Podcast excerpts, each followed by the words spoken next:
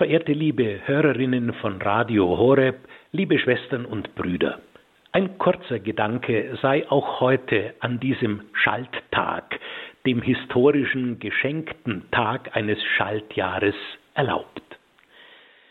In den festlichen Tagen des Ulrichsjubiläums in unserem Bistum Augsburg hatten wir spannende Gäste bei uns, darunter Kardinal Christoph Schönborn, den Erzbischof von Wien als päpstlichen Legaten.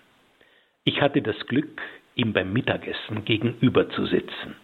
Wir kamen ins Plaudern und ich fragte ihn, sagen Sie mal, Herr Kardinal, was war eigentlich in der langen Zeit Ihres anspruchsvollen kirchlichen Dienstes das Spannendste? Seine Antwort war, ohne lange überlegen zu müssen, die Beteiligung an zwei Papstwahlen, aus denen signifikante Namen hervorgegangen sind, Benedikt und Franziskus. Ich fragte weiter, wie kamen Sie eigentlich auf die Idee, einen Bischof aus Argentinien, einen Mann vom anderen Ende der Welt, wie er selbst von sich sagt, zum Papst zu wählen? Kardinal Schönborn antwortete, dass es wahrscheinlich diese einzigartige Ansprache im Vorkonklave der Papstwahl gewesen sei, mit der der spätere Papst Franziskus seine Mitbrüder zutiefst beeindruckte.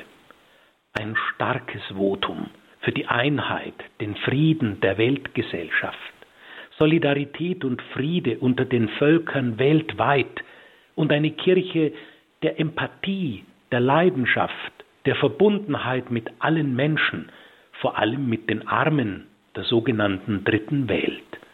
Und schließlich solche signifikanten Sätze wie geht an die Ränder. Doch eines, so sagte Kardinal Schönborn, habe ihn noch mehr beeindruckt. Es waren Sätze am Ende dieser Ansprache, als Papst Franziskus sagte, Christus der Herr kommt. Er klopft an die Tür, aber er klopft nicht von außen, er klopft von innen.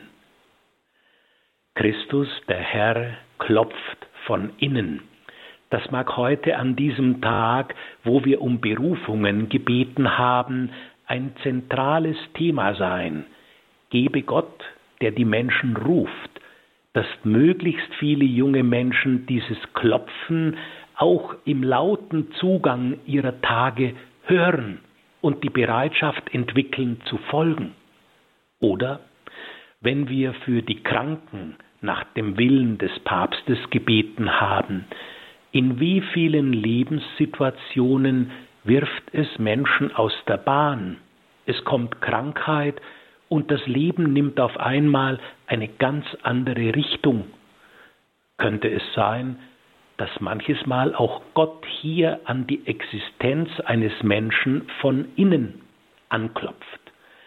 Und schließlich, wenn ich an uns selber alle denke, die wir uns auf den Weg der Fastenzeit gemacht haben, oder wie die Kirche liturgisch noch viel treffender sagt, die 40 Tage der österlichen Bußzeit, braucht es nicht gerade auch für uns immer wieder einen solchen Anstoß, ein solches Pochen an unsere Existenz von innen, damit wir erkennen, wo es Zeit ist und was dran ist, wenn unser Leben geendet werden sollte.